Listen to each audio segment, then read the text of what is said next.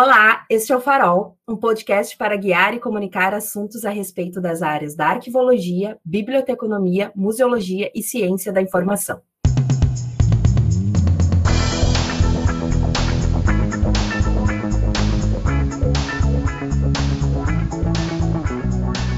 Eu sou Vanessa Aquino, professora do curso de Bacharelado em Museologia e do programa de pós-graduação em Museologia e Patrimônio da URGS, e serei apresentadora deste podcast.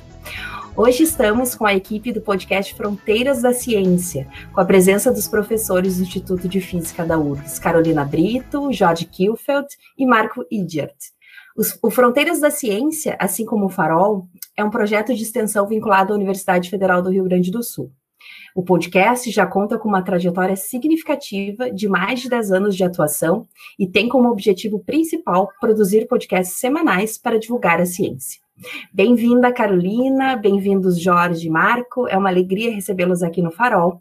Agradeço a disponibilidade e gostaria de pedir que vocês se apresentassem brevemente e comentassem como surgiu a ideia de criar o podcast Fronteiras da Ciência. Bom, então posso começar me apresentando. Meu nome é Carolina Brito. Assim como a Vanessa acabou de anunciar, eu sou professora do Instituto de Física da URGS e então eu faço pesquisa, ensino e extensão, né? São os três pilares da universidade. Na área de pesquisa, eu, eu, minha grande área é mecânica e estatística, e eu trabalho com propriedades de molhabilidade, mais, mais, mais uh, especificamente, e propriedade de materiais desordenados.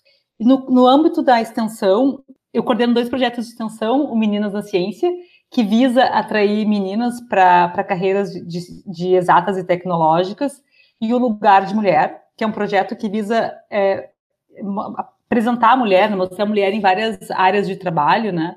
Então, é um projeto de extensão em colaboração com a URGS TV, e eu participo, sou uma das produtoras do, do Fronteiras da Ciência, que é o nosso assunto hoje aqui. Então, agora eu vou deixar o Marco e o Jorge se apresentarem, depois a gente fala, eu, eu não sei, depois a gente fala sobre a origem, eu acho, né? Então, vou começar. Então, eu sou o Marco de Arte, eu sou professor do Instituto de Física, a minha área de atuação, assim como a da Carolina, é, é física estatística, né, na pesquisa. A física estatística é uma área da física que ela é muito plural, assim, eu, eu, a gente pode estudar diferentes sistemas, desde que eles sejam uh, sistemas que usam uh, muitas partes, né, então a Carolina estuda propriedades de moléculas e eu estudo propriedades de neurônios, né, uso parecido os formalismos para alguma, em alguns casos são parecidos. Então, a área que eu trabalho é neurociência computacional, né? Mas o meu o meu aporte é o aporte da física estatística. Bom, uh, eu também faço eu faço ensino em extensão, né? Como todo todo professor da UFRGS deve fazer. E eu volta e meia coordeno o projeto de extensão relacionado ao Fronteiras da Ciência. E eu sou um dos fundadores, né? A gente é a gente é nesse sentido a gente bota a mão na massa, então a gente é produtor uh, é apresentador, produtor e editor do programa. É, eu vou passar para o Jorge aí, depois posso, a gente pode comentar mais sobre as origens.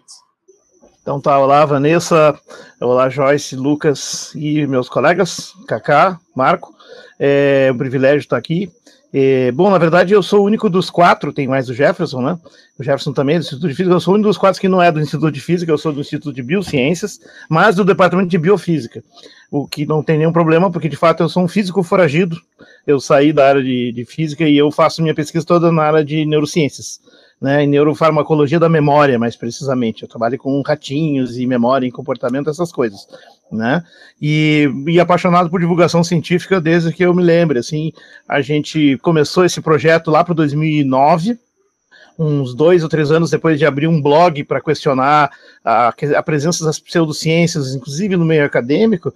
E aí uh, nós debatimos aquele filme O que é isso? Na época estava bombando bastante, fizemos exibições comentadas e temos um, um blog que se chama o, o, Coletivo Ácido Cético. E, bom, aí surgiu essa ideia de, de, organizar o programa e começamos em 2009, fizemos uns pilotos, mas foi em 2010 que ele estreou na Rádio da Universidade, né? E estamos aí, 12 anos na, na jogada, 446 programas, ou 7 agora essa semana, né? É, no ar, E, bom, é, na verdade, a área de pesquisa que a gente está não faz muita diferença, porque a gente, como todo bom físico, a gente é bem metido, a gente se mete em todos os assuntos. físico, afinal, é ciência alfa, né? Estava no começo de tudo, então a gente mete o bedelho em tudo. Mas, na verdade, o que a gente gosta é discutir ciência e há elementos em comum quanto aos métodos, a mecanismos e, sobretudo, uma bela e comum história da, da evolução do pensamento, do, das descobertas, que são descobertas por seres humanos, e nisso todo mundo pode ser ser especialista. Então a gente tenta mostrar isso, como se faz ciência, né? O que, que não é ciência também é uma das metas importantes, isso cada vez mais importante hoje em dia, na verdade. Mas a gente eh, gosta de mostrar, assim, contar um caso, entrevistando colegas, a prata da casa, pessoas que estão de passagem trazendo ideias, os assuntos variam, a gente não tem nada planejado, simplesmente, ah, o pessoal vai passar, chama, e aí juntamos e fazemos alguma coisa né? E, e, ao mesmo tempo fazemos isso, vamos também ajudando na tradução dos termos, na, que é uma coisa que vai se elaborando. É sempre uma, eu digo assim, é uma jam session, né? A gente é parecido com uma banda de jazz e nós ficamos solando alternadamente né, na frente, tudo meio assim, sem grandes planos e com edição posterior para tirar todo o ruído que tu imagina que deve surgir de uma coisa dessa. É, até deixa eu, deixa eu complementar sobre essa questão do, do formato, né, que o Jorge falou. É, a, a, nossa concepção de início também era a ideia que se houvesse um debate meio sem ordem, né, assim, sem, uh, sem estrutura, isso também ajudaria o entendimento. Não é sempre que acontece, né? Às vezes a gente fica uh, às vezes é uma discussão meio. Aliás, meio... O, é, o, aliás, o nome que tínhamos pensado originariamente não era consenso, mas era é, mate consciência. Então era para ser exatamente a filosofia da roda de mate, né? Com a liberdade, a espontaneidade e a paixão, né? Mas ao mesmo tempo a, a, a, tranquilidade e o prazer, né? Que tem numa roda entre amigos ou conhecidos, batendo um papo sobre ciência e tirando o melhor disso e curtindo o mesmo momento, né? Como não dá fazer roda de mate mais devido à pandemia, então agora nós somos realmente um mate virtual, né? Mas enfim, a, a ideia de uma conversa espontânea é central. A gente tenta que seja divertida, leve e por vezes até engraçada, não tem problema. É, de, deixa eu também falar sobre a questão do, das origens, que uh, o Jorge mencionou por, um pouquinho por cima, e qual, qual foi, seria o que deflagrou a ideia de ter o, o, o, blog depois de ter a rádio, era justamente essa, essa penetração da pseudociência dentro do meio acadêmico, que nos chamou a atenção na época, porque o, o nosso, o nosso podcast, ele, hoje em dia, ele fala muito mais de ciência do que de pseudociência, mas na sua origem ele, a ideia dele era mais discutir a pseudociência. Né? E o, que, o, o, evento que aconteceu, uh, que foi, uh, que foi o, o, tal do deflagrador, foi esse, essa, essa onda que teve uh, há uns 15 anos atrás, do aparecimento daquele filme, o, Quem Somos Nós, e não O Que É Isso, como o Jorge falou. É verdade. É a idade, a gente vai esquecendo. Tem é. também o filme O Segredo, que foi a continuação. É, esse, esse eu nunca vi. Mas, uh, mas não é só a presença desses filmes causou uma certa, um certo furor pseudocientífico na, na nossa pequena comunidade de Porto Alegre e no mundo também, né? Mas é que foi quando a, a, a, a terminologia da física quântica se encontrou com a pseudociência uh, essas pseudociências genéricas de que cura tudo, né? Então houve esse... E a autoajuda, sobretudo. É, a autoajuda. Eles se encontraram e aí entrou... E isso, inclusive, penetrou dentro da nossa, da nossa universidade. E a nossa universidade ofereceu até cursos, ou, ou cursos de extensão sobre esse tema, que, óbvio, obviamente, na, na nossa concepção, completamente estapafúrdio, né? Porque, né? Porque apesar da terminologia ser semelhante, o emprego era completamente errado do ponto de vista teórico.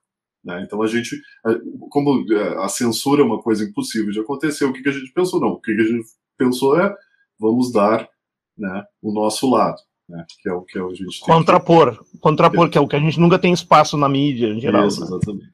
Então essa foi, foi, foi a origem do a origem do podcast foi essa. Isso também coincide, né? Eu, eu na época não, não fazia parte da equipe, eu ingressei na equipe em uh, 2016, então na sexta temporada já, né? Eu era um ouvinte só, então eu era fã do podcast antes de ser da equipe do podcast. Mas eu me lembro que na época em que eles estavam começando, foi 2010, eu estava voltando do meu pós-doc para o Brasil, eu estava ingressando na URGS como professora, e eu me lembro de, de não entender muito essa, esse incômodo né, do, do Marco, do Jorge e do Jefferson porque eu vinha, eu morava na França, era um país onde esse tipo de, de, de Claro que tem muita pseudociência na França, são, acho que eles são os, os top 1 do movimento anti-vacinação, por exemplo, mas existia também uma, uma questão aqui do podcast, que acho que talvez vocês não lembrem, Jorge, Marco, mas era uma questão do, de que existia um avanço da bancada evangélica também no Congresso Nacional, e para mim aquilo era uma coisa completamente uh, assim no, nova no sentido de que na França não, não, não, era, era um não assunto isso, né? Então me lembro de dizer, tá, mas o que, que tem essas coisas, né? Eu não, eu não entendia muito o problema até voltar a viver no Brasil ah, bem lembrado, um tempo, bem lembrado. Né? E, e, aí tu te dá conta, te dá conta que, de que uh, no momento em que a, a, a religião né, passa a ser, uh, passa a se tornar um, uma política de Estado, entre aspas, né, de tem um terço do Congresso Nacional que é religioso e passa a votar leis de acordo com a sua, suas crenças, a questão é muito grave, né? Então acho que também o Fronteiras da Ciência surgiu nesse contexto, né? Que vocês estavam uh, um pouco talvez assim, impressionados com esse, com esse avanço na bancada, da bancada evangélica. Engajados, inclusive, temos programas específicos sobre vários desses temas, como exemplo sobre escola uh, sem partido, né, que é uma escola com muito partido, né, e, e, avaliamos essas várias coisas. Mas, enfim, isso é parte de um conjunto grande de coisas, de, de, de digamos, de um contexto sociocultural que foi se tornando progressivamente mais adverso, digamos, à aceitação da cultura científica, né, com o relativismo de valores, com essa disputa desleal até que tem da, da, da, influência possível das redes sociais na vida e no, na visão de mundo das pessoas, que ela supera rapidamente escola, família, amigos, toma conta, né, ocupa um espaço de forma impressionante. Mas, bom, continuamos ali na nossa, nossa trincheirinha, fazendo o trabalhinho né, de, de formiguinha, mas vamos ver como vai ficar. Nossa, muito interessante saber um pouco desse movimento inicial, não é, do, do Fronteiras da Ciência, e uh, o Jorge e o Marco comentaram, né, quando que foi ao ar, e a gente fez as nossas buscas, nossas pesquisas, e a gente identificou que o primeiro episódio foi em junho de 2010, então são quase 11 anos, né, 446 episódios, realmente muito tempo, provavelmente 447, como disse, né, o Jorge, em breve, essa semana, então, é muito tempo, muito conteúdo compartilhado, né? Movimento de popularização da ciência, que é algo que a gente preza muito, né, dentro da universidade.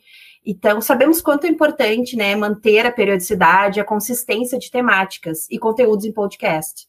Então, é, eu queria perguntar, enfim, que vocês, se fosse possível, compartilhassem conosco um pouco do processo criativo de vocês. Como que vocês definem os temas, os convidados, o roteiro, enfim, como é que se dá esse, esse processo?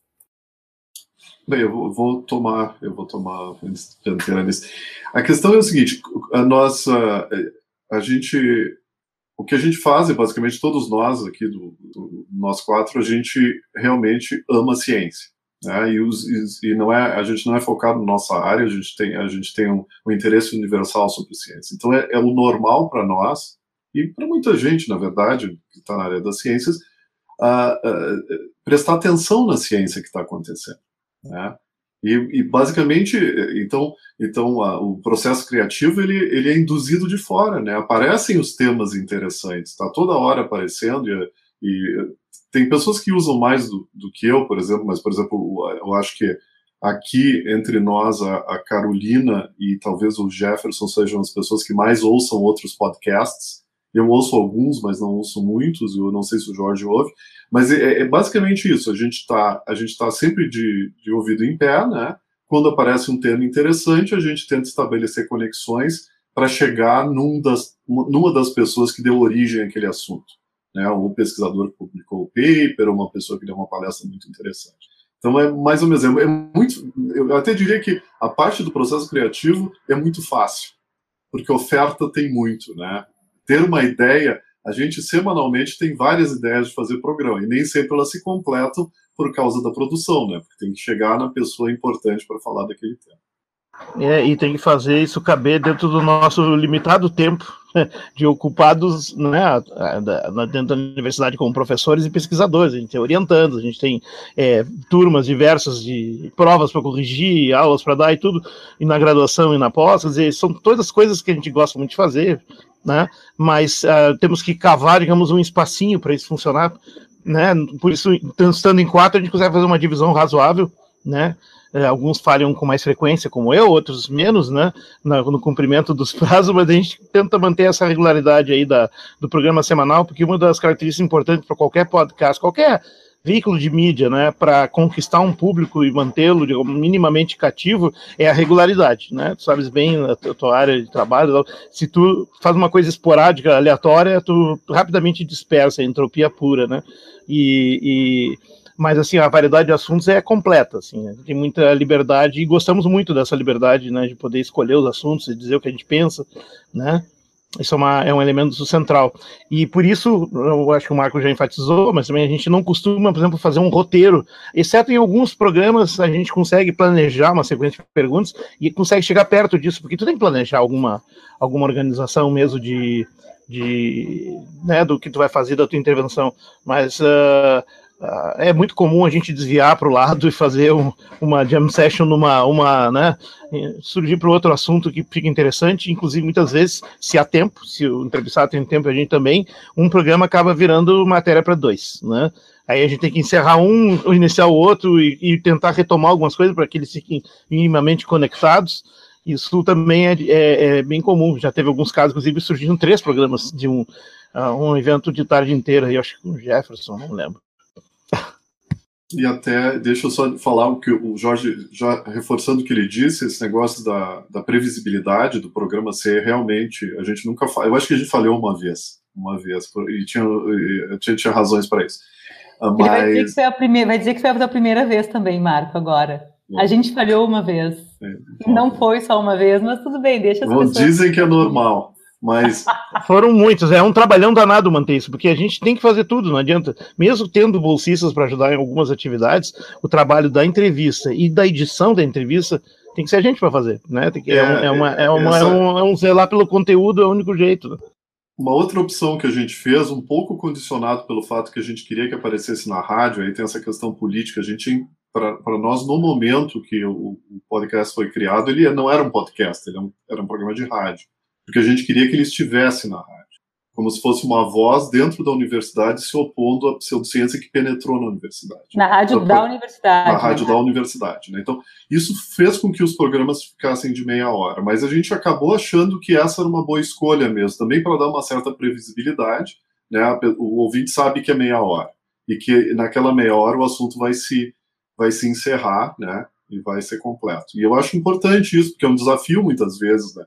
Até para nós, quando a gente está fazendo edição, quando a gente vê que tem, sei lá, 50 minutos de, uh, de material muito bom, mas a gente tem que atirar fora para ter aqueles, aqueles literalmente cortar da própria carne. Em geral, a gente corta a parte da gente mesmo, até para poder caber. A gente mas corta é... chorando às vezes, porque são, é. são assuntos interessantes é. e são, são visões diferentes daquele assunto, mas que não encaixa exatamente no centro de massa daquele episódio que a gente está é. tá veiculando. É, e aí, isso, Umas jacutingas é de fundo aqui. Né? Isso é uma escolha editorial, na verdade, que, que também tem a ver com o fato de que a gente é, é, nós somos retransmitidos por algumas outras rádios, Rádio Amparo, por exemplo, em São Paulo, e uma rádio cabo-verdiana, uma rádio... É, Morabeza, na Ilha Grande de Cabo Verde.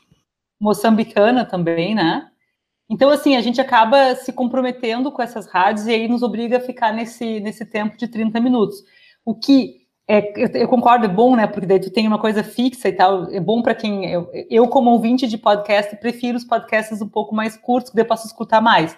Mas como editora de podcast, é um saco, porque justamente às vezes tu tens que tirar cinco minutos e os cinco minutos levam três horas de edição porque tu não quer perder conteúdo e tu vai lá e tira um pouco da gaguejada do convidado, da tua gaguejada e os colegas, né? Então, é um, é um é realmente uma parte que para mim é a parte mais chata.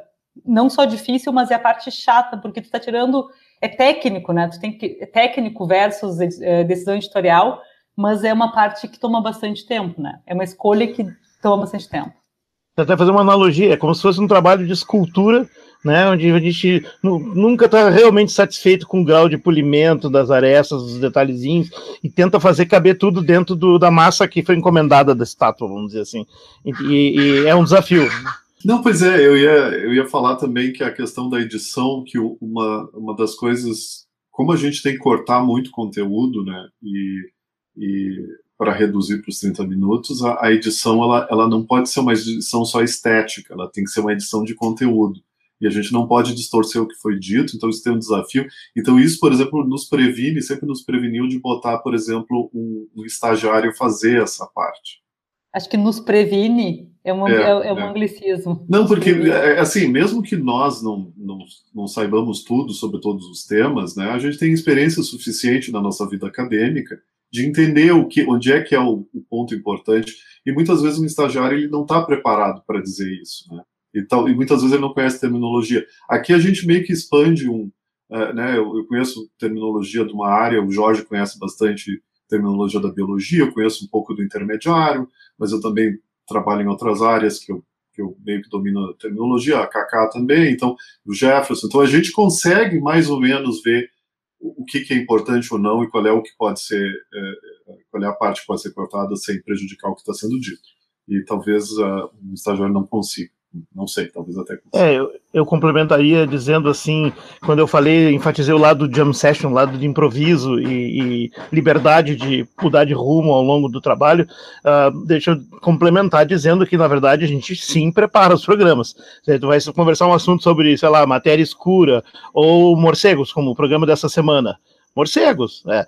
Uh, o, o, Covid e tal, obviamente tu não pode chegar para o cara lá e dizer sem estar por dentro minimamente do assunto, senão tu vai fazer uma entrevista jornalística, que é uma coisa que é possível também, mas a gente também não sabe fazer. A gente não sabe seguir aqueles cânones, né, do, do ritual uh, jornalístico, que, que é complexo, que é bem especializado. Mas a gente, para manter a lógica do ambiente agradável, da troca, da conversa entre colegas, assim, descontraído e tal, né, se prepara minimamente e tenta conduzir algumas coisas, tenta perguntar, tipo, vai, esse assunto aqui que a gente viu falar tem a ver, e aí tu já vai trabalhando mitos uh, mal entendidos entendidos e várias coisas, e isso tem funcionado bastante bem. Mas sim, a gente sempre tem que preparar, ler bastante materiais e tal. E, e quer dizer, é por isso que eu falei que os físicos são metidos, mas a gente não se mete assim tão de peito aberto. A gente calça umas botas daquelas de andar no pântano, né? E vai cuidadosamente estudar um pouco antes de abrir a boca.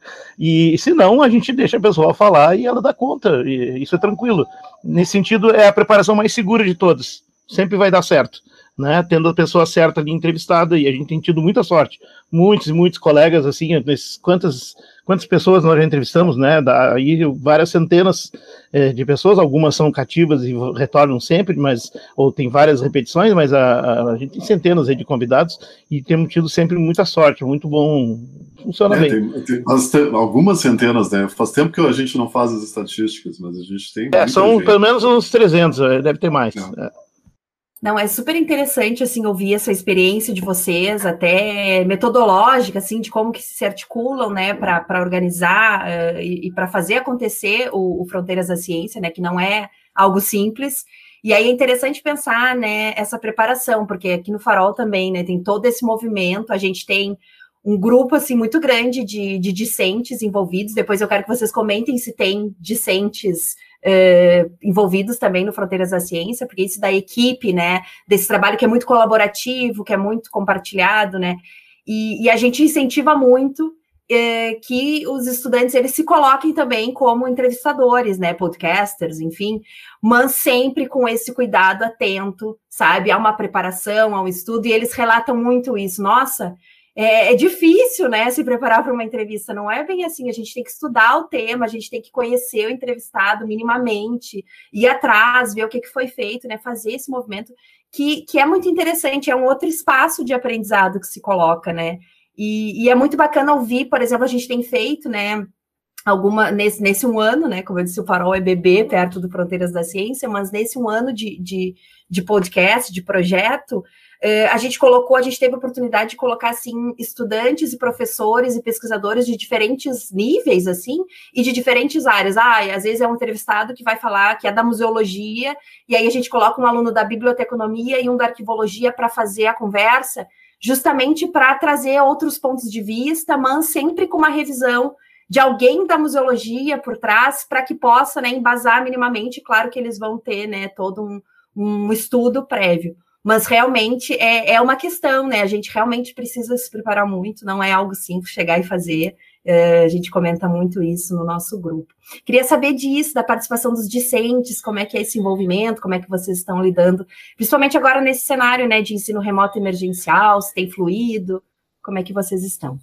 Vanessa, é interessante isso que você está dizendo, né? Assim, até eu acho que nós temos que aprender com vocês esse método, porque a gente é muito ruim nisso daí, no sentido de. É, esse de é o lado fraco do Fronteiras, a gente é, é nunca, nunca conseguiu de decolar. Assim, porque nós uh, nós fazemos tudo. Nós a gente tem um no começo do programa o Marco e o Jorge podem dizer porque eu cheguei depois desse momento, mas atualmente nós não temos, nós somos nós quatro e nós temos uh, um bolsista que ajuda na, uh, a fazer assim cartazes, então ele não faz nem as redes sociais, que aliás a gente não tem rede social praticamente, e a gente faz tudo, a gente vai fazer, contatar, definir a pauta, definir, contatar o convidado, né, perguntar para o convidado detalhes, a agenda, vai fazer o roteiro, vai fazer a edição, e depois vai fazer, vai não divulgar, porque a gente é péssimo em divulgação. Então, isso que tu está falando, né, de, de colocar alunos uh, e, incentivá-los a fazer o roteiro e passar por pelo nosso crivo depois, né? Eu acho que seria uma ideia incrível. Até estou anotando, porque é, é, é uma ideia fantástica.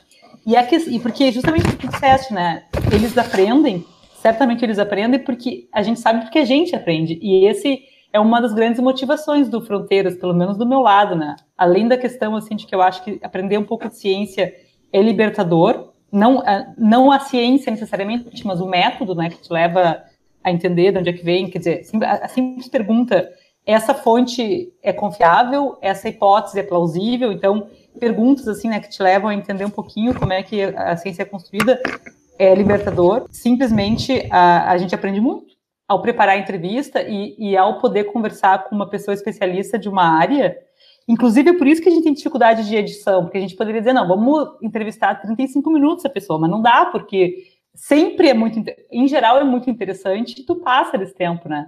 Então, assim, é, a ideia de, de, de, aprender enquanto faz isso é realmente uma das grandes motivações de, desse, desse projeto.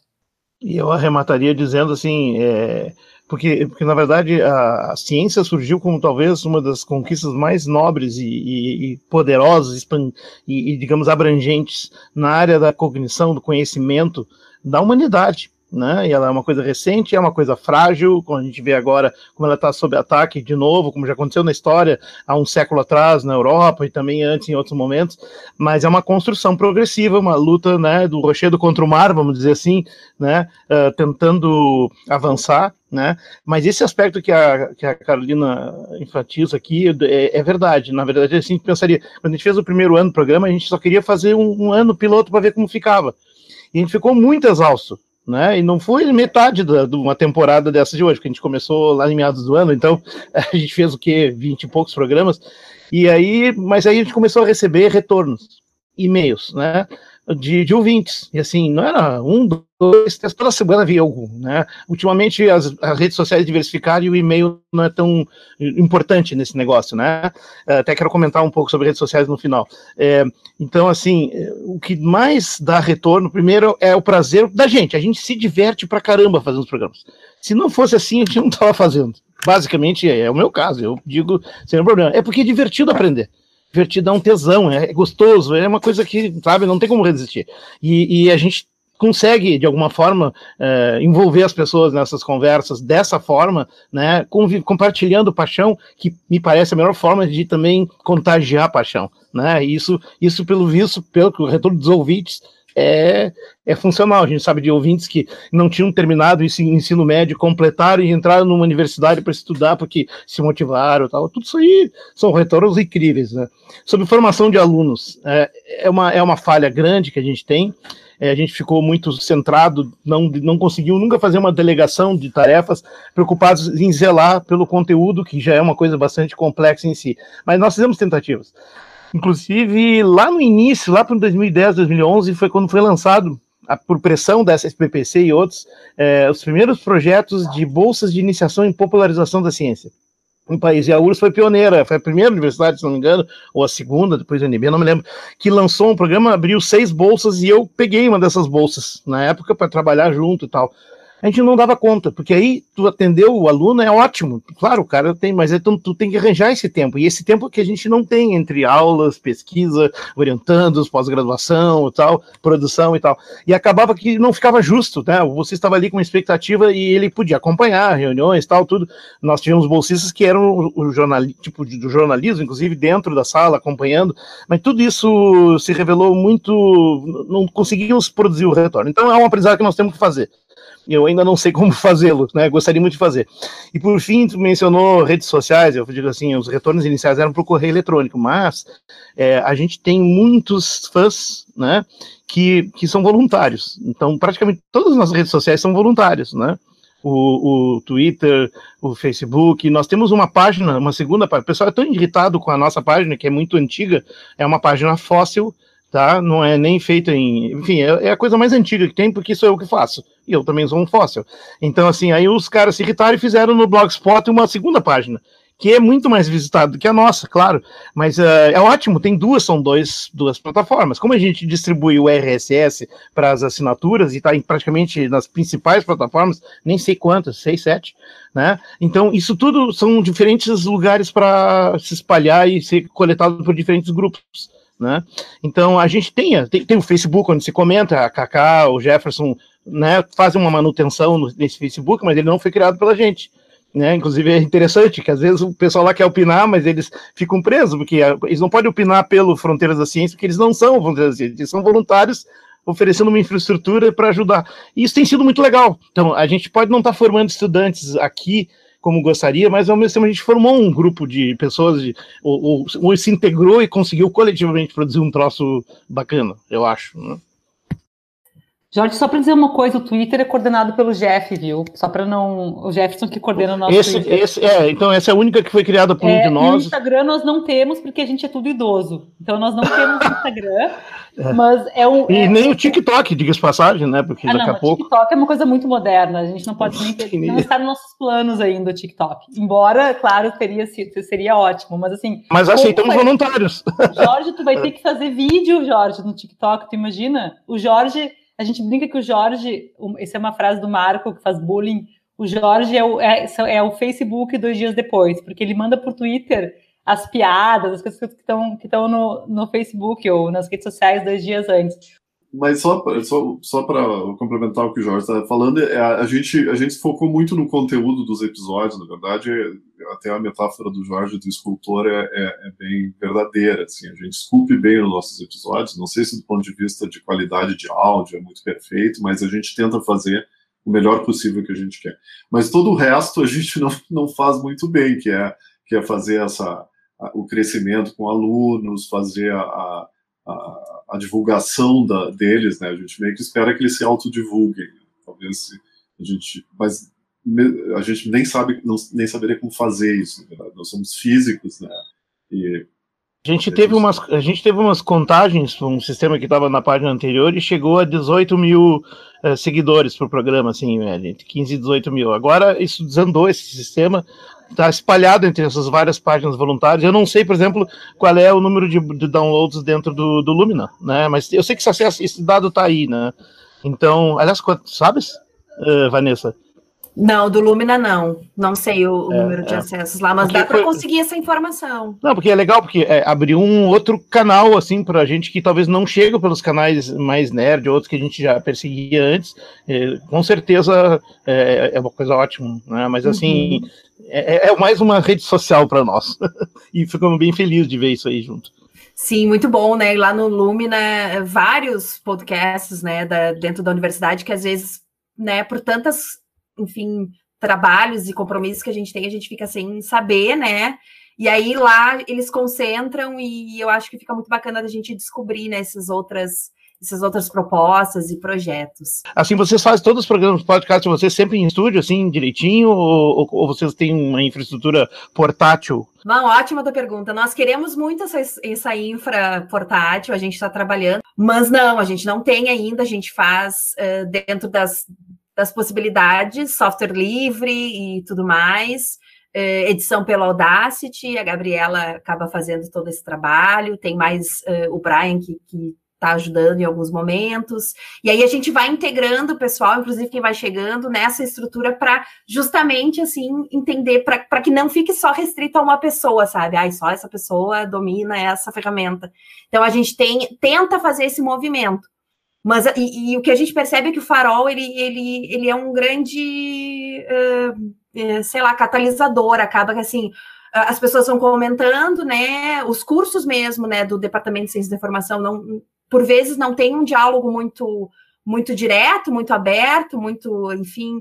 E aí o, o, Farol, de certa forma, ele conseguiu unir essas três áreas, né? Mais a ciência da informação, de uma forma geral, e aí a gente consegue concentrar ali as nossas, divulgar as nossas pesquisas, que às vezes assim, tem um colega ali do lado, da sala ao lado, que tem uma pesquisa muito legal, um projeto de extensão muito bacana, a gente não fica sabendo porque a gente está envolto nas nossas demandas e tudo mais. Então, o Farol veio também com esse movimento de socializar mais e, e, e levar também é, nesse movimento de popularização da ciência, que eu acho que o podcast cumpre muito, né, como esse importante meio de comunicação, ainda mais nesse período que a gente está vivendo de pandemia, né, as pessoas têm se dedicado mais a, a, a ouvir podcasts, enfim, é algo que, que, sem dúvida, se reforçou muito, né, e a gente percebe que a gente consegue, sob certos aspectos, assim, romper algumas, alguns paradigmas, assim, acadêmicos. Então, trazer questões, assim, bem densas, né, teórico-metodológicas, né, de uma forma, assim, um tanto mais amigável, talvez, para quem não é da área, para que fique mais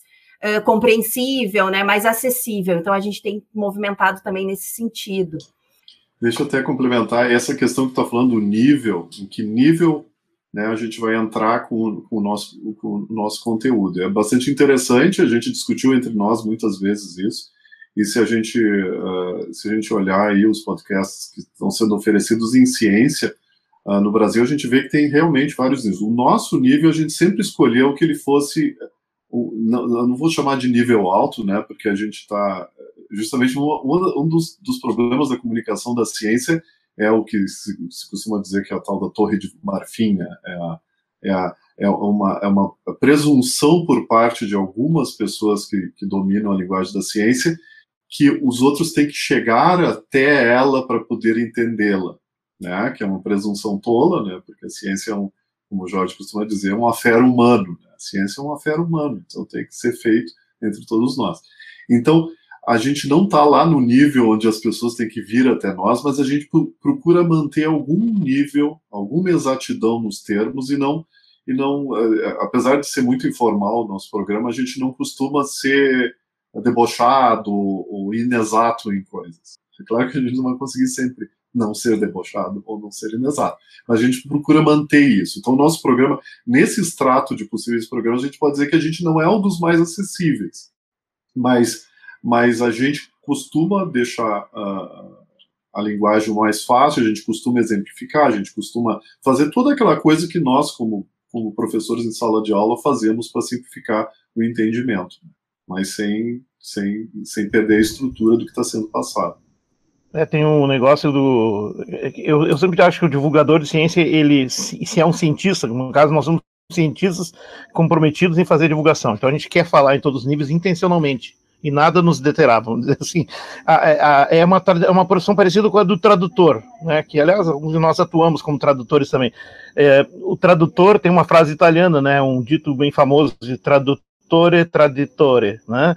Ou seja, todo tradutor é um traidor no sentido que ele necessariamente vai ter que perder algo da informação original que é da cultura, é uma coisa que é muito sutil. Tu precisa escrever um livro para explicar, às vezes, uma frase, uma palavra, mas tu vai fazer a perda preservando o essencial, o núcleo, o kernel lá da, dessa coisa, né, e produzindo uma resposta a, parecida em quem está ouvindo. Então, é um trabalho delicado, né, que exige uh, um certo domínio, uma presença ali de espírito, mas também uh, se preparar, ir atrás dos termos e tal, né, a gente não costuma deixar termos muito obscuros é, de física ou de, de, química, de outras áreas que a gente já abordou, ficar assim, passar impunes. A gente pesca ele, não, isso quer dizer tal coisa, explica como é que é e tal.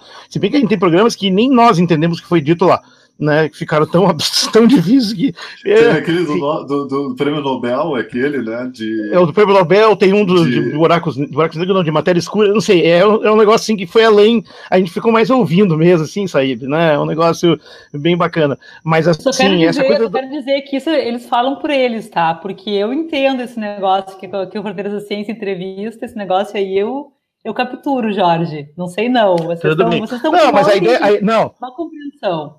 Não, é o que eu tô falando exatamente. Tu entrevista alguém, tu vai pegar quando ele se usar um termo mais difícil, tu vai tentar puxar ele e traduzir, traduzir para um público ouvinte. Agora, eu costumo pensar que o nosso público ouvinte, assim, eu, eu não, também não diria nível alto nem nada, mas é pensando muito num público de estudantes de universitários, Tá? E pessoas do público que são leitoras ávidas, que são curiosos, que leem divulgação científica, que leem sessões disso nos jornais, nas revistas, ou veem documentários, ou seja, que curtem isso. Que existe muita gente que não tem oportunidade de chegar na universidade. Então, é, é aí, é um canal. E a gente consegue, é, digamos, preencher ele. Então, nesse sentido, não é um programa, por exemplo, para crianças pequenas, nós não usamos essa linguagem, que é, eu respeito muitíssimo quem faz, eu acho simplesmente impossível de difícil, né? Para mim seria, eu acho que para os colegas, não sei, mas é muito difícil. É, mas que bom quando alguém consegue, então, abaixo, digamos, explorar esse, esse nicho dessa forma. Também não para estudantes do ensino médio ou pré-ENEM, ou não sei o que e tal, se bem que a gente é utilizado em algumas escolas, né? Tem programas e professores isso, que utilizam isso, alguns programas não, como complemento. Eu ia complementar é. isso. É, a Até gente em Porto usado, Alegre. A gente é usado em algumas escolas para trabalho sobre ciência. Eles ouvem o podcast e depois eles fazem trabalho sobre aquele tema, coisa assim.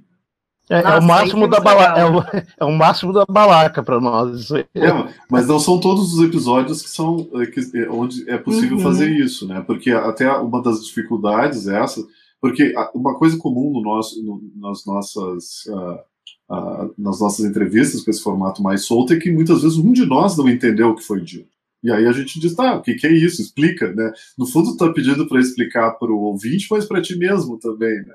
E aí a coisa fica mais esclarecida. Mas muitas vezes já aconteceu, algumas vezes, da, da, da, da do entrevistado ser uma pessoa muito competente na área, mas ele é, não ter essa capacidade de tradução. E sempre quando a gente pedia, isso eu me lembro duas ou três vezes que aconteceu, que tu pedia mais explicação e a explicação ainda vinha de forma hermética. E aí tu ficava ali não sabendo o que fazer. Vanessa, eu queria, é... eu queria puxar uma, uma coisa que tu disseste na tua, na tua introdução na tua pergunta, né? Tu disseste que vocês fizeram o farol também para conhecer o trabalho dos colegas, né? E isso foi uma coisa muito. Essa é uma coisa muito interessante também que eu vejo, né? Tendo, sendo uh, da equipe do Fronteiras, é que a gente já fez entrevistas com o pessoal da URGS, e isso era ainda mais comum na época antes da pandemia, porque nós fazíamos entrevistas presenciais, então por definição, a gente aproveitava muito mais o pessoal da URGS né, do que agora. Agora a gente tem que fazer de qualquer maneira online, então a gente aproveita e faz eh, no Brasil, né? Até a gente entrevistou esse ano, né, Jorge? O, no ano passado, uma portuguesa. Ou no mundo, tá totalmente isso. no mundo agora. É. é. então assim, agora tá, tá. A gente não faz só isso, mas é, naquele, quando era só na URGS, a gente aprendeu, a gente conheceu projetos assim muito interessantes em particular, eu costumo dizer, eh, eu penso, né, assim, um dos lugares que me impressiona bastante a densidade de pesquisa boa é no clínicas. Eles têm muitos projetos internacionais, a gente entrevistou pessoas incríveis ali, projetos incríveis ali. E assim, e assim por tudo, né? Tem vários lugares da URGS, assim, eu agora estou pensando no clínicas, mas agora lembrei de várias outras pessoas. É, é, eu acho que é um padrão na URGS, a gente não conhece tudo ainda, estamos com várias zonas, é, né, tem muita coisa nas, boa sem, sem enxergar. É. Mas Bom, é um extensão... drama da URGS, é um drama da URGS, isso que, quer dizer, é uma coisa incrível que a gente tem essas coisas. O drama da URGS é, é o fato de a gente ser todo disperso, né, em, em, em, camp, em, em, em campos, né, e em camp, uh, porque, por exemplo, Uh, até eu vou fazer essa propaganda, pessoal, o, o, pessoal da comunicação que estiver interessado em nos ajudar e coisas assim, a gente aceita, porque adoraria, adoraria ter a, a capacidade de caminhar de um prédio para o outro e entrar na comunicação e saber o que está acontecendo. Assim como eu adoraria, de, adoraria poder entrar na música e ver ensaio, né? E a gente não consegue fazer isso, né? Então, esse é um dos nossos modo, dramas. É Isso é. diagnostica uma deficiência aí da, da universidade, como todo. Né? A gente Isso, não consegue não, fazer uma divulgação nem entre nós. Né? Uma universidade que eu, que, eu, que eu fiz o meu postdoc lá, tu podia ir até a música e ver um, ver um ensaio. E isso era dois ou três prédios depois. E mas uma coisa que eu ia dizer, que é, complementando com a Carolina, e até interrompendo a Carolina, mas complementando o que ela diz, eu, o que aconteceu comigo com o Fronteiras foi que eu conheci uh, as pessoas que eu conheço hoje, 70% das pessoas que eu conheço hoje dentro da URGS, eu conheci através do Fronteira. Né? E justamente porque aí tu começa a entrar nos nichos, entrar nesses prédios que nunca tinha entrado na vida, né? E, entrar, e, e, e conversar com pessoas que nunca tinha falado antes e só tinha visto nos corredores ou então nos, nas lanchonetes esse contato com as pessoas de diferentes áreas, né? A gente está ali com, com, provocando uh, o nosso departamento, mas assim, a gente já está num movimento de. E, e, já nesse um ano, assim, a gente já entrevistou, entrevistou, muitas pessoas de outros departamentos, né? Agora a gente está aqui com vocês, Fronteiras.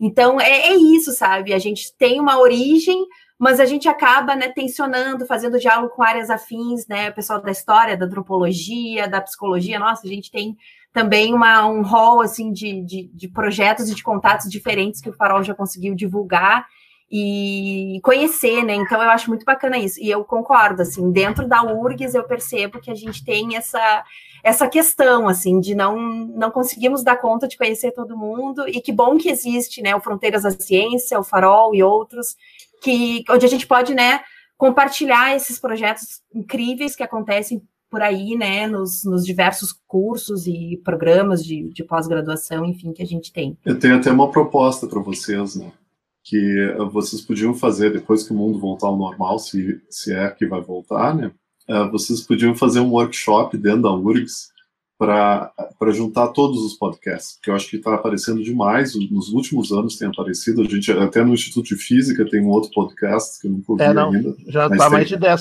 são mais de então, 10. Tem, existem muitos podcasts, é, eles foram sprouting, né, eles foram brotando do chão de forma cada, é, é completamente independente, com ideias independentes, com tecnologias independentes, com motivações, com, com visões diferentes, e a gente tá, e a gente tem essa riqueza agora dentro da URGS, mas completamente desconectada.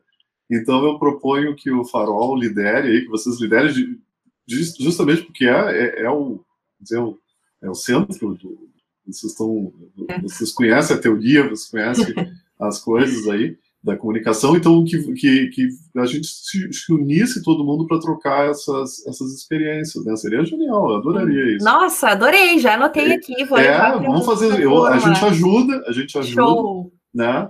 Mas uh, seria genial.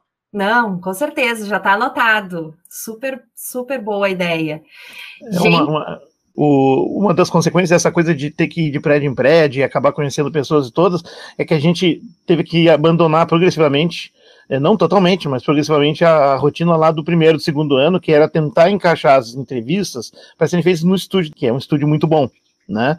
Então, e é, é, lá no centro. O segundo estúdio que a universidade tinha na época é o da Fabico aí, né? O que a gente precisou fazer foi, digamos, ficar independente. Os que a implicação disso foi exatamente trazer um bom microfone, um microfone USB portátil de boa qualidade, né? Se bem que agora a gente utilizando celulares consegue ter um resultado quase igual. Um, e a gente também é usuário do Audacity, que nem vocês. O Audacity é um negócio maravilhoso, né? Incrível. E isso que a gente usa 3% das ferramentas que ele oferece, porque dá até medo de olhar aquele vetor lá de coisas né, que tem. E é isso, a gente ganhamos mobilidade. Eu já fiz entrevista no aeroporto com aquela gralha de fundo falando próximo voo, dia tal e tal, porque era o único jeito de pegar aquela pessoa. Né? A gente ainda tem um nicho reservado em geral, tinha quando eu estava na rádio, agora nós não estamos mais, mas é, a gente um dia reservado, um horário, mas assim, como é que tu vai fazer encaixar a visita do fulano, a, o, o Beltrano que tem um horário com aquele local, aquele horário, ainda levar para o Campus Centro, que tu tá com um visitante que vai direto para o Campus do Vale, ele nem passa pelo centro. Então, logisticamente, fica assim, perderíamos horrores de entrevistas.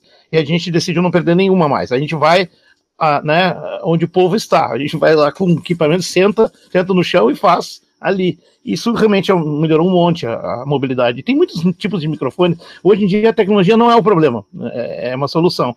É só querer fazer, né? Muito bom, que interessante esse, essa trajetória de vocês nesses caminhos. É, Jorge, tu havias mencionado algo que eu acho muito interessante de, de constar aqui, né, nessa, nesse episódio, que, que o Fronteiras da Ciência é o segundo podcast mais antigo de ciência em funcionamento no Brasil. E em 2018, a gente fazendo, né, organizando então é, é, essa conversa hoje, né, a gente identifica né, que Fronteiras da Ciência ele foi classificado pela revista Galileu como um dos sete melhores podcasts quando o assunto é ciência, tecnologia, história e curiosidades. E claro que além da revista, né, tiveram outros sites que publicaram rankings de podcasts e que o Fronteiras da Ciência integra posições de alta audiência. Uh, queria que vocês comentassem um pouco qual é o sentimento que fica tendo todo esse trabalho reconhecido pela sociedade, enfim, pelos meios de comunicação, como uma referência em comunicar, né, em divulgação científica, enfim. Vanessa, assim, pra, quando a gente viu, quando a gente viu esse, esse, essa reportagem aí do, do, do, da revista Galileu também nos, obviamente, a gente ficou muito contente, né?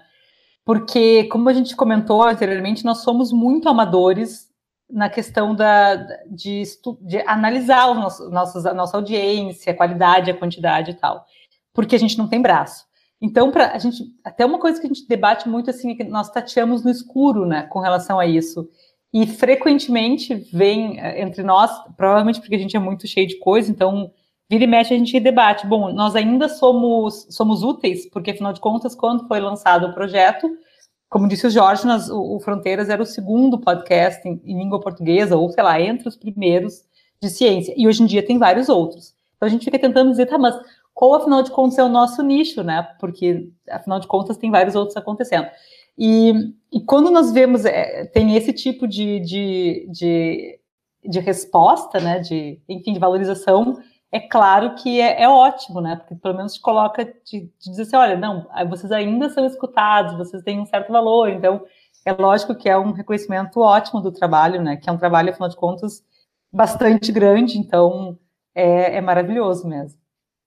E tem uma coisa que não pode ficar sem passar aqui, desculpe, Marco, é, que é o seguinte: uh, alguns podcasts mais antigos começaram a, a, se dividir por se se multiplicar. Né? O Rock Consciência agora tem um outro que eu não me lembro o nome. Uh, e a gente já tem um filhote, só que o filhote não é um programa, é a primeira audionovela brasileira de divulgação científica. Aqui do lado a Carolina, uma das autoras, né? Ela, o Jefferson, trabalhando com o Ricardo Severo, que é um produtor, é, compositor e compo é, produtor de, de rádio, de teatro, né? De, de trilhas sonoras e tudo mais. Eles fizeram uma gravação profissional, inclusive o personagem principal, que é um trabalho, na verdade, da Carolina, junto com a Márcia Barbosa, da, da física, ex-diretora, de militância, uma militância na formação e na motivação das meninas na ciência, né? E, e trabalhando todos os preconceitos, as várias coisas. Isso virou um, uma peça de teatro que elas inventaram alguns anos atrás e apresentavam em congressos e tal.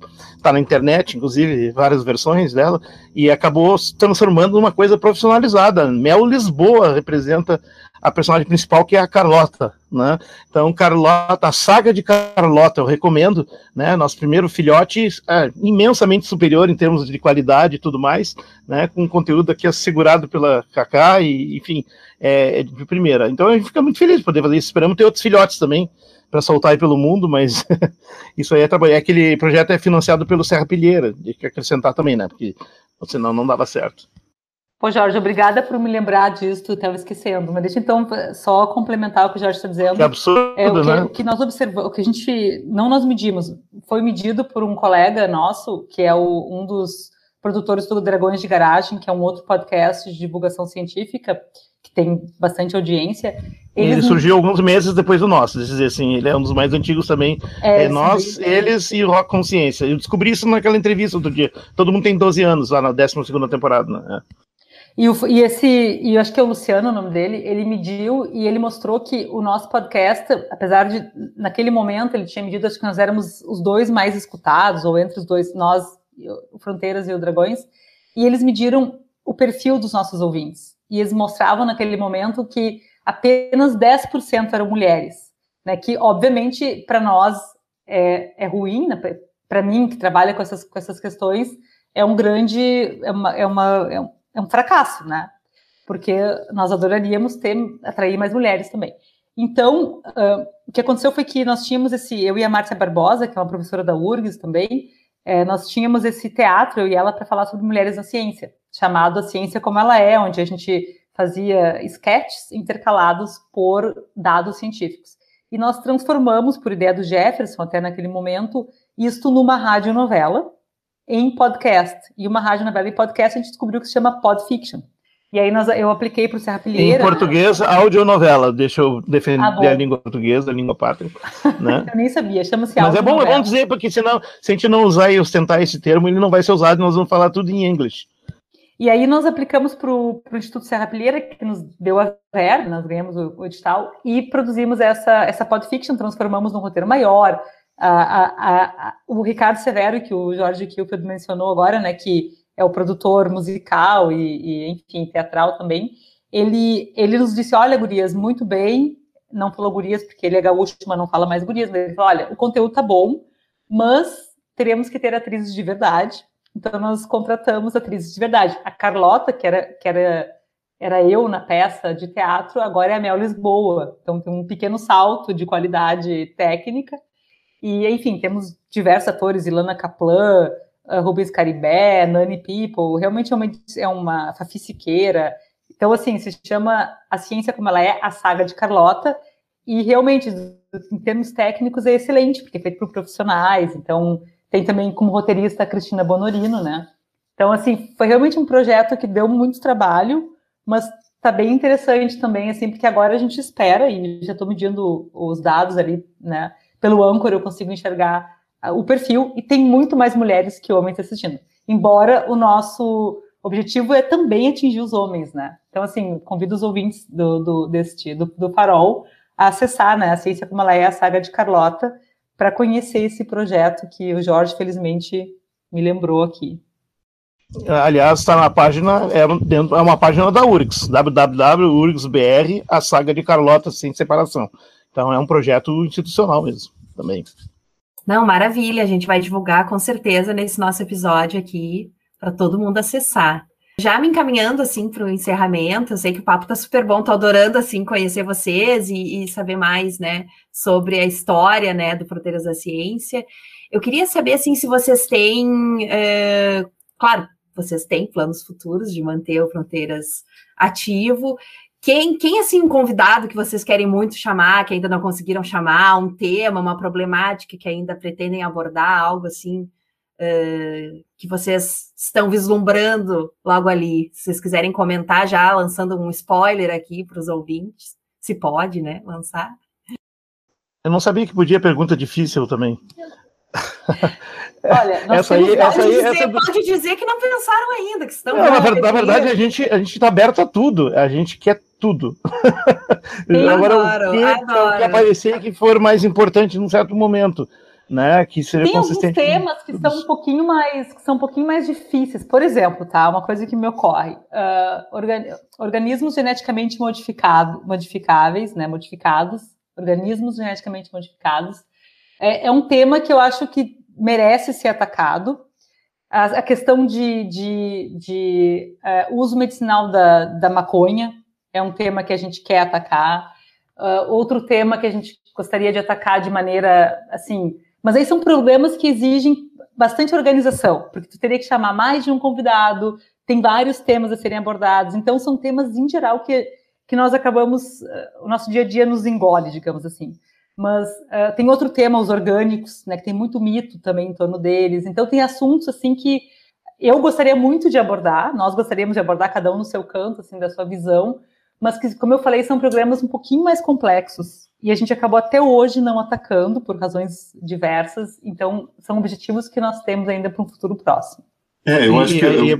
inclusive por discordâncias eventuais sobre alguns detalhezinhos, é importante dizer, porque são temas controversos mesmo. Né? É, eu até estava pensando, nutrição era uma coisa que eu sempre pensava, né? Nutrição é uma questão interessante. Como eu tinha explicado antes, a nossa, a gente às vezes reage a uma, uma novidade científica, né? E, a, e, por exemplo, não apareceram grandes novidades científicas em nutrição, por exemplo, para que eu pudesse usar isso como, como âncora, assim, para puxar alguém aí. Que, em geral, numa situação dessa, quando a gente está abrindo um tema que a gente não explorou muito, a gente espreme o convidado, em geral, em dois programas, um introdutório e um mais específico. Né? E aí seria uma coisa que eu, que eu tenho interesse em fazer sobre nutrição. Mas é, não, tem, não tem uma pessoa, assim, Na verdade, tudo que a gente é. quer saber e não sabe, e, não, e, e, tipo assim, teríamos que ler, a gente faz uma entrevista. Isso é uma coisa muito comum. E aí começa a se interessar mais. É. Aliás, é, é um, eu, eu, não saberia dizer um tema específico. Eu, eu realmente me interessam vários, mas a gente está construindo um pequeno, vamos dizer assim, mosaico de uma montagem, né, de uma visão conjunta, obviamente em cima do tema da Covid. Então a gente tem vários programas, tanto no ano passado quanto nesse, e de antes também, não sobre a Covid, mas sobre os mesmos temas, a questão das vacinas, né, uh, e vários aspectos de metodologia molecular, bioquímica e outros que têm a ver com isso ali. Então vamos continuar, uh, com certeza, abordando as novidades que tem, a questão da epidemiologia, tivemos dois programas com o Pedro Alal agora recentemente, foi uma grande entrevista que a gente conseguiu, mas sim, ele é disputadíssimo, toda semana está em algum podcast, em alguma live, em algum programa, né? Quando não é, quando não perde uma bolsa do CNPq ou da CAPES, ele está sempre bombando, né? Porque né, tem essa questão da censura aí que é bem feia. E, enfim, a, a, a gente vai continuar trabalhando com isso aí. É, o legal do tema da vacina, o tema da, da Covid e tal, e que a gente até fez um programa no ano passado, né? Sobre o invisível, né? Que é, é voltou a ser uma dificuldade explicar para a população que há coisas que tu não vê e não sente, porém elas existem e podem causar mal, né? Por exemplo, as radiações ionizantes. Fizemos alguns programas alguns anos atrás. São essas. A gente não desenvolveu como animais sensores capazes de detectar radiação gama, alfa beta. Então, elas são coisas que nos destroem, eventualmente até matam em diferentes taxas ou frequências. Se tu expõe uma quantidade muito grande, mesmo assim tu não sente cócegas se for uma quantidade muito grande, vai sentir calor, porque está pegando fogo, enfim, sendo desintegrado como na frente de uma bomba atômica ou dentro de um reator nuclear, como em Chernobyl, né? O cara se machucou muito, mas é, são coisas invisíveis e é importante enfatizar. A ciência permitiu abrir olhos para dimensões que não são a dimensão óbvia do senso comum. E, e, um pouco uh, o movimento assim de negacionismo todo está muito centrado em cima de uma coisa sensorial dada, né? Tudo tem que ser meso, tudo tem que ser ao alcance do meu olhar e do meu tato, senão né, não vale. A Terra é plana, porque de onde eu estou vendo ela parece plana. E, enfim, é, é, não são coisas que são uh, que fazem que são totalmente absurdas de um determinado ponto de vista, mas elas são extremamente desatualizadas e nocivas no contexto de uma população inteira, né? Porque elas acabam fazendo um movimento de contestação de coisas que levam pessoas à morte. Então, hoje nós estamos vendo pessoas morrer desnecessariamente. Eu diria a maior parte, eu não sei dizer o número, é difícil estimar isso, mas 440 mil é, mortos que a gente tem no Brasil, quantos não estariam mortos se não fosse, no fundo, no fundo, esse negacionismo militante, né, que desestimula as pessoas a usar máscaras, que desestimula as pessoas a procurar vacinas, né, e está fazendo um desastre tremendo. Agora tem um debate lá se, se um filho de pais negacionistas tem direito de pedir para ser vacinado, está acontecendo alguns casos já na justiça, né, é extremamente complicado esse, esses temas. Então a gente está fazendo o nosso trabalhinho de formiguinha nessa, nessa briga, mas essa briga é de todos, e eu não sei realmente como sair dela. Então, é, mais é, Eu acho que é interessante que o Jorge está falando, a, o, o, Covid, a Covid, ela é, na verdade, um gigantesco laboratório. Eu tenho até a teoria que, que tem os alienígenas que nos botaram esse desafio para ver como é que a gente se, se comportaria, né? Porque todas essas questões que Seria o Jorge um bom experimento, sobre... né? Isso, isso é um experimento, né? E está mostrando que a gente está falhando miseravelmente. Né? A gente está falhando porque esses movimentos, por exemplo, contra a máscara, contra a vacina, a, a, a favor de medicamento A ou B, eles no fundo eles carregam um desconhecimento sobre como é que a gente descobre no mundo, no universo que a gente vive, quando uma coisa é real ou não é real. Né? E, e, e a, a, questão que o Jorge colocou muito bem, aquilo que se afasta do sensorial ainda é real, né? Não é só o sensorial que é real. Né? Gente como eu acredito que nem o sensorial é real, né? mas a, a, questão a questão é essa, todos esses defeitos de raciocínio, né, que a gente conversa em outros uh, uh, em outros uh, contextos da ciência, das falhas de raciocínio, eles estão todos aparecendo ao mesmo tempo na, na, nessa pandemia, né? E eles estão gerando essas, essas ideias loucas que a gente tem que ficar, né? É, tipo, tu tem que ficar apagando o fogo o tempo todo, porque eu ouvi há pouco, há pouco dizer que máscara uh, uh, piorava o, o, prognóstico do câncer, porque, sabe, começa a ouvir coisas que fica pensando onde essas pessoas tiram isso. Né? Tanto pode ter até uma ideia. Na ciência a gente, a gente aprende que a gente tem liberdade para ter ideias. Né? A gente, as razões para ter ideias, é, elas, elas podem ser quaisquer, pode ser um sonho, pode ser um, um, um desenho animado que tu viu, e tu pode tirar uma teoria daí. Mas, mas a partir daquele momento, tu tem que ver se aquilo que tu pensou é verdade ou não. Né? Tu não tem que parar ali e dizer, ah, eu tive essa ideia, então é verdade, vou sair espalhando no Facebook que a gente tem que, é. sei lá, mas, ah, mas isso é complicado porque a gente tende, até como acadêmicos, a ir na linha do dedo em riste da censura. Não, não, pois é, pois é. E é exatamente o que não funciona, e está provado. Todas as tentativas estão fracassando porque é um debate complexo isso. Aí eu lembro sempre de uma frase do Aristóteles, que ele fundou tudo, né? Ele teve sorte de fundar tudo. Né? Meu amigão, é, 2.505 anos atrás ele chegou e abafou, né? fundou todas as áreas da ciência e muito mais e ele, na metafísica dele, ele inicia lá com uma frase dizendo né, é, todo homem tem o desejo de saber, ou seja, todo humano é curioso por natureza. E essa talvez é, é a principal mais. É, é, não que os animais não são curiosos, mas o tipo de curiosidade que o humano exerce vai, vai além, né? E ele é a base do, da, de todas as indagações filosóficas, culturais, mas sobretudo a ciência. Então, a curiosidade, porém, é um troço delicado. Ela pode ser perdida, pode ser punida até desaparecer.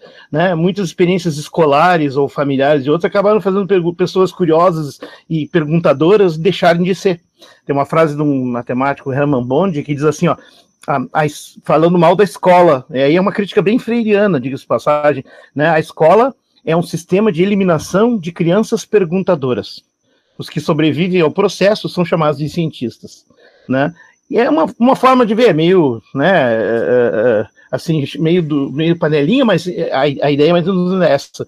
Qual é o problema aqui, né? Aparentemente, na história da na temática do negacionismo, se descobriu uma outra coisa que dá para fazer, infundir nas pessoas, né? Um mecanismo de defesa contra a possibilidade de saber.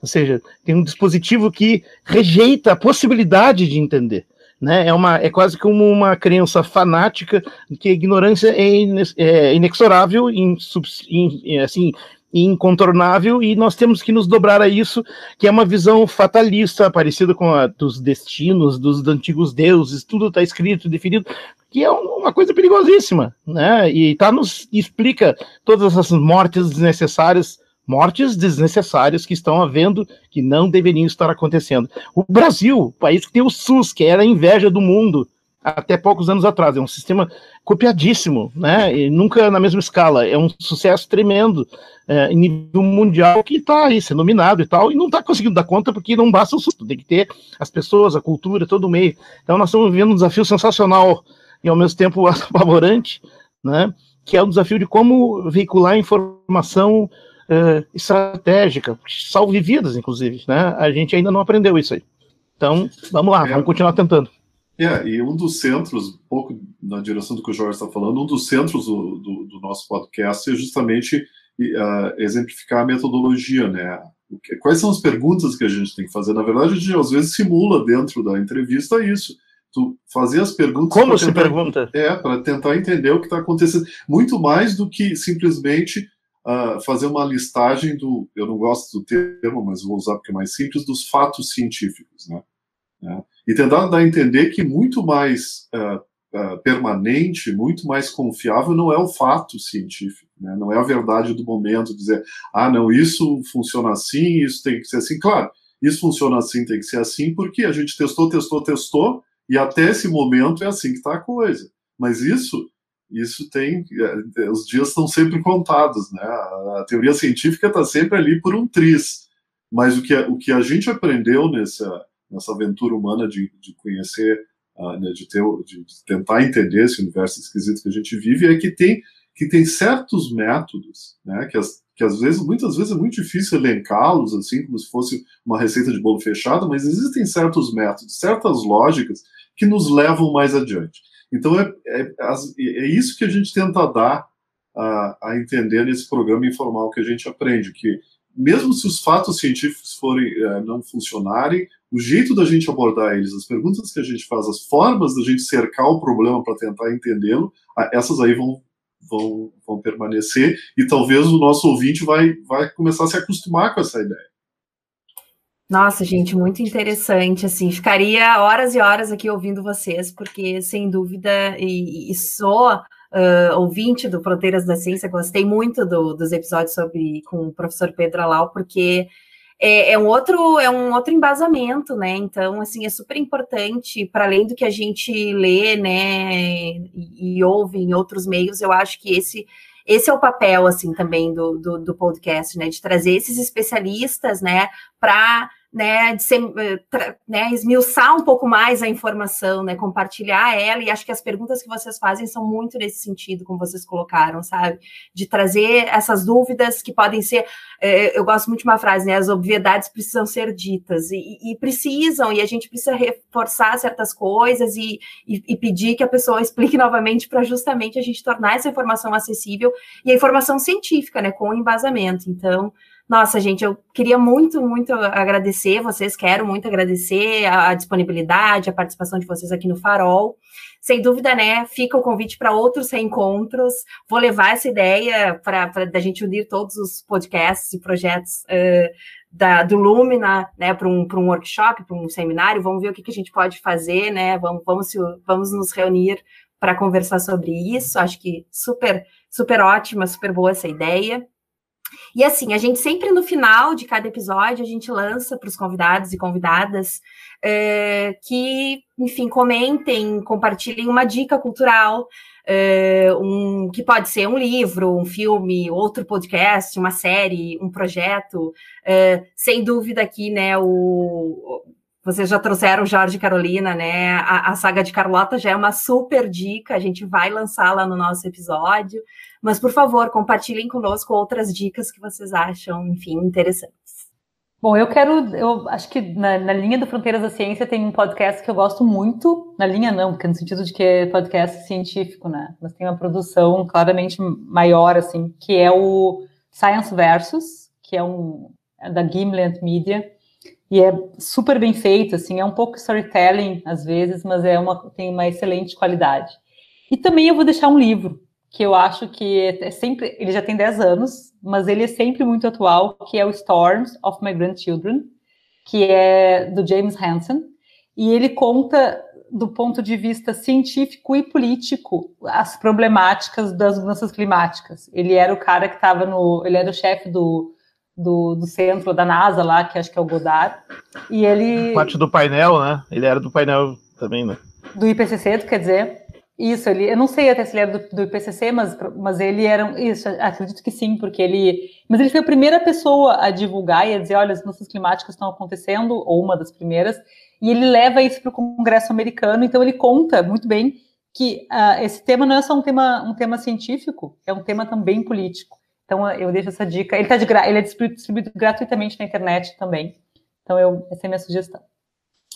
Bom, é. tudo é política, né? Tudo é política. Mas, Ivan, Marco. É, eu, a minha sugestão é só um livro também, eu, é, um pouco por influência do Jorge. Eu estou lendo o, o Post-Truth, do Lee McIntyre, que é um, a pós-verdade, né? Eu estou lendo em inglês, mas deve ter em português também, do Lee McIntyre, que, é, que é um, não tem inglês, não tem português. Não. Pois é. Então, eu estou achando extraordinário. É extraordinário porque é um, é um pouco da descrição do nosso mundo hoje em dia.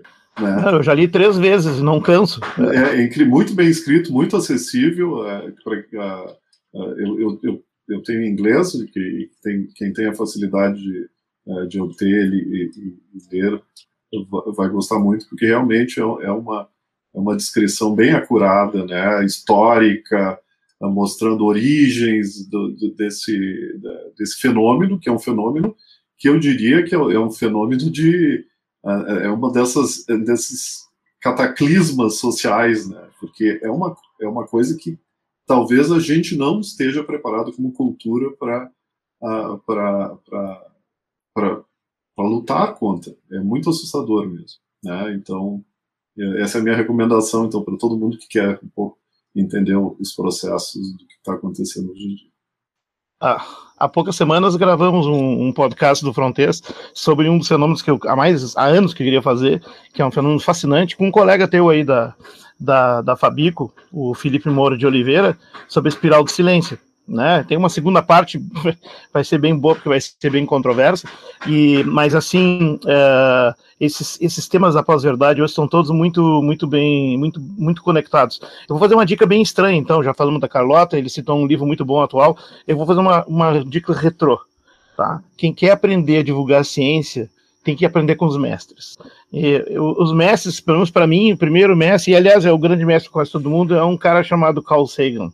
Né? Carl Sagan, um astrônomo americano que morreu aos 60 anos, muito jovem, né, de câncer, mas que era um pesquisador de primeira e um divulgador de primeira, escrevia muitos livros excelentes, mas sobretudo ele teve a oportunidade, tino e a capacidade de fazer uma das melhores séries de divulgação científica da história, que é a série Cosmos, a original, lá de 1979, 80, né, com 13 episódios, que dá para assistir hoje tem inclusive uma versão atualizada dos 25 anos e tal, mas ela ali a, toda a maestria está mostrada, como é que se faz a tradução, como é que se conversa, como é que se contextualiza, como é que se mostra o lado político, o lado humano, o lado religioso, né?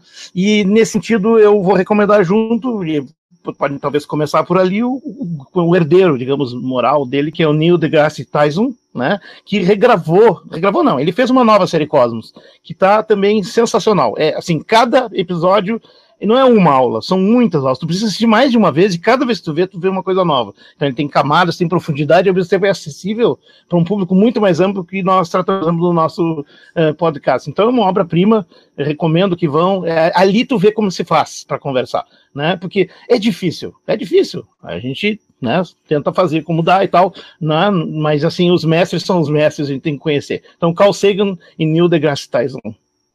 Muito obrigada, ótimas dicas, sugestões. Depois a gente vai deixar tudo descritinho no nosso episódio.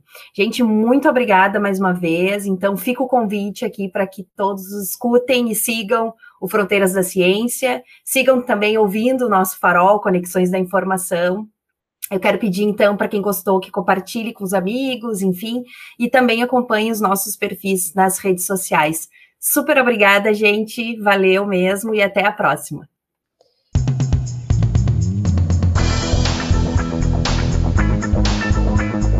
Farol é uma iniciativa do Departamento de Ciência da Informação e do Centro Acadêmico de Biblioteconomia, Arquivologia e Museologia da Universidade Federal do Rio Grande do Sul. Você nos encontra em nosso site urgs.br/farol, no Instagram como farolci.urgs e no Twitter como farolci_urgs. Para sugerir temas e convidados, envie um e-mail para farol.urgs.br. URGS escreve UFRGS.